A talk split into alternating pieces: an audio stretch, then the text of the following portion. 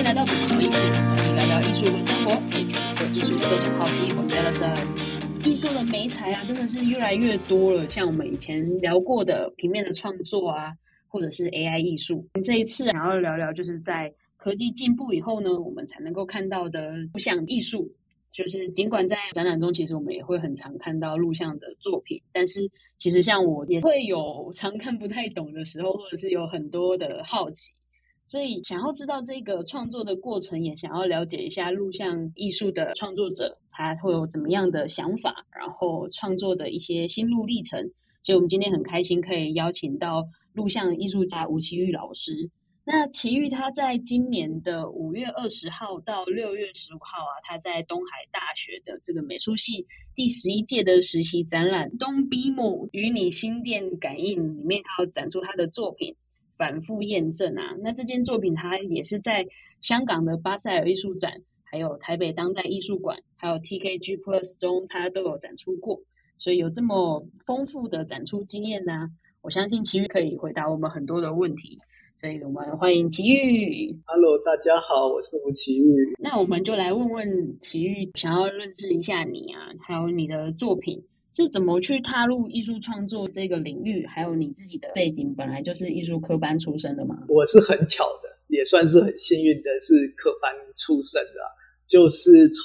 高中是美术班，到了大学的时候是北艺大的美术系，哎，等于说毕业之后还有继续在读研究所，所以那个时候也是在北艺大的，是叫科技艺术研究所，但是现在没有这个名字了。就是在我就读的时候，他就改名了，现在是新媒体艺术学系，然后等于说我那时候读了这个系的硕士。嗯，虽然我自己会觉得，真的我在体验这一些学习历程的时候，会觉得对别的领域来说标准刻板路程，但是我自己在体会的时候，会觉得可能每一个阶段，等于说那个那个养成的目的。呃，我自己觉得还是蛮不一样的啦，算是一个很幸运，刚好都是从专业历程去学习艺术。嗯嗯，那为什么那个时候会跟录像有关？就是从原本的平面，或者是以前都是做什么创作，然后跳到这里来？哦，就是如果比如说我们真的从高中开始看的话，那个台湾的统计是有有一标准的，所以当然在高中，然后到美术系，高中会比较明显啦，那一定是一个等于说古典技法的。绘画学习对，嗯，然后到了美术系之后，大家会开始接触除了古典技法之外的绘画。然后在那个时候，的确在北艺大就是，我觉得不止北艺大，应该各个艺术大学在那个时间是有接触到遇到很多不一样的展览，录像可能也算是其中一比较容易取得的美材嘛？我觉得还算容易啦，就是现在可能会很难想象，嗯，那个时候还有 DB 带，就是那个时候是就是哦，嗯嗯，对。然后，但我就是以以大学生，就是我那个时候是大家还是可以自己搞定的，所以应该不算复杂的。嗯嗯。然后我们那个时候在北大美术系是会分组，就是你不同美材有不同组，都雕塑组啊、细化组、水墨组这样。但的确，除了这几个组以外，没有复合美材，我没有所谓的录像组。然后那个时候没有，嗯，就那个时候你要做除了这一些组别以外的东西，你就要去西化组。所以，但是刚好那只是那个时候可能制制度的调整，永远就是会。花比较长的时间，当然现在有了，但总之就是在学校某种程度可能会碰到有一些老师会谈到这些部分，或者是大大部分，我觉得我觉得在学校同学们自己摸，然后开始接触到录像比较容易发生的啦，然后加上当时就是刚刚讲到这几个美材之外，还有另外一个部分是跟有点点接近对行为录像，那也是常看到的一种表现方式，所以。我们那个时候在拿这个摄影机的时候，常常是拍自己去做了什么事情。嗯嗯，那为什么你会那个时候被这种吸引呢？是因为它是一个比较新奇的一个美材吗？还是什么原因会去让你想要去做这一方面的创作？这个感觉比较难说明，就是这个怎么发生的。但可能就是对我来说，当时就是一种美材之间，我觉得如果以一个创作者来说，通常想象的都是呃，因为艺术它是关乎表达的。虽然很多时候你看到的不是言语的表达，因为视觉艺术原本就是它可以，它是一个语言的话，那它自然不一定需要用语言的方式去说。我自己就是会觉得，可能在这些美材之间，想要找哪一个是对于自己的表达最贴近的，最有办法说明自己想要讨论的事情。之后，所以可能是因为我觉得接触了录像，开始会觉得蛮感兴趣的，就是它可以有叙事，它也可以跟空间有关联。我觉得它打开了很多不同的可以你的描述的方式啊。然后这其实我觉得比较贴近我的表达的这种情况。嗯嗯，像奇遇的作品很多都是去关心这个世界，就是它被技术还有资本主义去摧毁了，然后要怎么去重建人事物还有动物这个连接的方式，是他在作品里面很常去探讨的。然后有时候也会用口述的历史还有这个传说的记录去做个文本的重新再制，就很像是重新有了另外一个世界线的发展可能。就是很好奇为什么会选这个主题，是有什么原因吗？然后当初是怎么去想到这件事情，去关注这个的？我比较容易的可能是就从这一次展览在东海大学那个美术系实习策展里面的作品。来介绍了，虽然他可能他不他不一定会包含所有的面向，但是像在东海艺术中心，他们腰展这件作品主要也是跟这个说技术发展之下人怎么样对应媒体生活下的情况有关。然后，所以这一次的作品叫反复验证，它是一个录像作品，主要想要讨论的就是，比如说新的技术怎么样影响人类的思考方式。所以那个时候比较会有感触啊，就是有我有几个作品的概念围绕在哎，比如说我们在看电视或电脑这些荧幕，荧幕背后是什么？到底是什么样的？你说你可以说机制机构去支持的那一个我们目前我们会看到我们会接收到的讯息，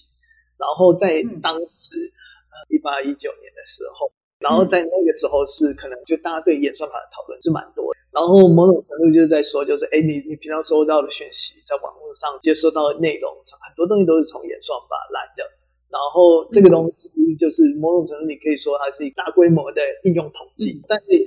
当然有这个东西之后，我觉得最有趣的是反映出来的现实是，有些人发现他搞比你还更了解自己。在这一个作品里面，一开始就是你会看到一个机械手臂在写字。当然一开始会有这个想法，就是机器可以帮你。写出你的想法，那个时候的技术可能跟现在没有办法比较了。就是那个时候，我只是看到一个 Google Gmail 的英文的话，你一定会知道它会有帮你自动拼写，甚至会帮你在 Gmail 里面，它会添增内容，就是你可能打的部分，它可以显示后面问你说你是不是要表达这个内容，就等于说它可以帮自己完成这个句子。在看到这个功能的时候，我会在想象，就是呃，那在一个合理的推展之下，假设它可以。越来越完整的猜测你的想法，越来越完整的帮你完成你你要写的内容的时候，在那之后还有没有一个原创想法的存在？所以等于说，在在那个作品里面，你会看到那个机械手臂一直在写着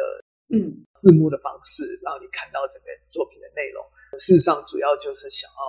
呈现，就等于说包含在工作的方式上。当我真的在写这一个影片的，你可以说脚本的时候，嗯，很多时候事实上就是有点像是在任何时候在写报告的时候，你都需要查询资料，然后那个时候 Google 就有各种建议，所以某种程度等我说我自己在写作的时候，我也是会觉得啊，比如说我边写作边查询资料的过程的时候，很多资讯事实上是 Google 一直推荐给我的，然后我也因此得到了更多的灵感，所以在这样的情况的时候，那到底？这个东西到底还是不是我自己写的？还是事实上原本就是人的思考，原本就在现在就是跟演算法没有办法分离的一种情况。所以那个时候是以这样的想法去去做这一支录像的。哦，了解。嗯嗯。那现在如果是像 Chat GPT，不就会有这个相关吗？因为我打算要跟这一个有关系的作品吗？就是对啊，的确是刚刚讲的那个技术的发展，就是在几年内就。发现到了完全不同的一个层次了，真的才没几年而已。对对对，或者是就想说，呃，可能当时的想象就技术上就马上会实现了这一种感觉，呃，有就有点像是大家可能会讨论，哎，什么东西发明的，然后就是会把那个多少年前的科幻小说翻出来，就说哇，这个时候已经出现，就是科幻的时候 已经出现那种感觉。GPT 的出现的确会让我有这种感觉啦，还有包含现在图像生成的 Midjourney 啊，各种系统。现在事实上会有一些想法会跟那这些人工智能的有关系，但是目前我有一些计划比较关注的是在人工智能生成的图像，可能会先从这个部分着手，对，然后对啊，但是当然就是我一直。对这个东西都蛮感兴趣的，所以就是密切关注。而且刚好做，搞不好又像这次这件反复验证一样，过没几年又有变成时代的眼泪了。真的，然后还真的又被验证了。对，现在有的时候在介绍这件作品的时候，我就想说，我跟你讲那个呃，Gmail 有那个自动拼写的那功能，我就想说，可能大家是不是觉得这个东西很古老？我刚刚有在想，说我有我有用过吗？我刚刚脑袋在想这个。呃，这中文上拼写内容比较少，然后然后如果到英文的话，你会发现它的功能会更多一点。嗯嗯，那目前的话，呃，作品都还是以录像为主吗？还是说会有一些就是其他美彩的配合？我大部分的创作的确是录像或者是录像装置比较多了。但是会嗯这样讲起来可能会有一点抽象，就是比如说录像装置为主是这个创作的形式，然后像我自己也是对，就像可能比如说反复验证这一件作品原本就有很多可以说关于人工智能相关的资料，我会感兴趣，所以我的创作在那之后一直都会跟这种像现在可能。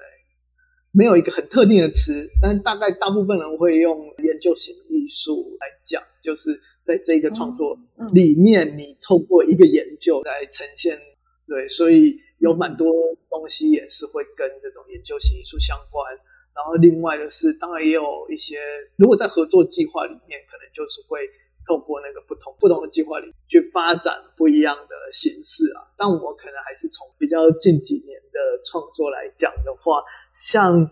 二零二一年的时候，就是那个时候也有花了时间发展的，跟呃呃另外一个车展陈曦去发展了，就等于说我们合作了一个计划，嗯，非常设定成那就是研究类型的计划，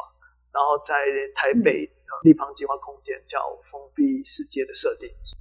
然后，因为它是研究型的计划，所以我们大部分的东西就是整理了非常多，可以说是在台湾历史上的资料。嗯，因为某种程度就是可以讲说，这些你说在历史里面外来者，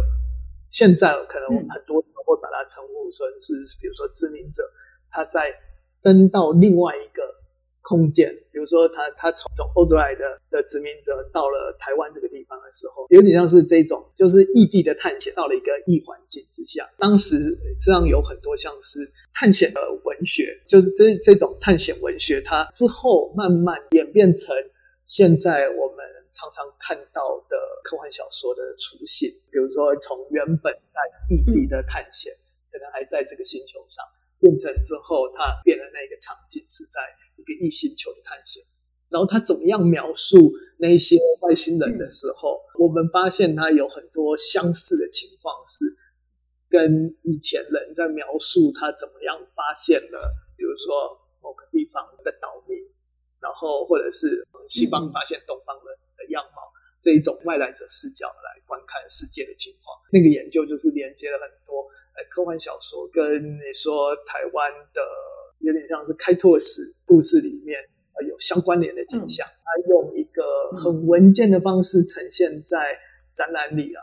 所以像这样的话，当然那个展览里面还是有录像的部分，但我觉得那个整个呈现的情况比较接近，是希望在介绍这个研究计划。我其实也是因为在找奇遇的资料的时候，我才去接触到研究型艺术这个词，就是用艺术去探讨一件事情，然后是探探讨的很深。就是其实我们很常也是都用艺术去表达，然后但是这个方式它是就是又去深入某些事情，然后又再重新去把它再表达出来。我觉得它算新，也没有特别新。嗯，这个表现方式在全世界都有这样的情况。但我觉得在台湾稍微算是很多创作者是对这样的形式感兴趣，所以比较容易看到这样相关的创作。就是台湾创作者可能都会很有感兴趣，多了解，比如说不管是绘画或或者是影像拍影录像，在拍摄或者在绘画的时候，多去了解那个背后的历史或者是相关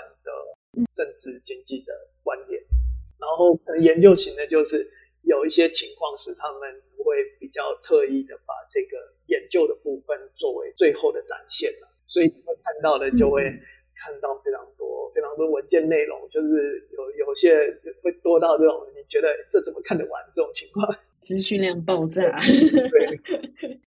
我们这次用了很多在这个东海美术的个实习展展览里面的反复验证这件作品，去讨论很多关于录像的一些概念，还有奇遇他是怎么去想作品的主题还有安排画面的。那到时候大家如果对这件作品还是蛮好奇的，就是可以到我们的粉丝专业，然后看我们会有一些预告影片，可以搭配服用，这样会比较清楚，大概可以有一个作品去做一个参照。因为这次讨论的内容蛮多的，所以我们就分成上下两集。然后下一集呢，我们主要会讨论的是跟怎么去看录像艺术。嗯，那么录像艺术呢，和我们平常看到的影视作品的差别在哪里呢？这也是我非常好奇也觉得非常有趣的部分。我们就在下一集继续讨论吧。这里的话，我们再宣传一下，目前呢，奇遇他的作品正在国立台湾美术馆的典藏作品有展出哦。那在十月的时候呢，它也会在 U 一零八的展间也会有它的一个合作的一个沉浸式的影像计划的展，那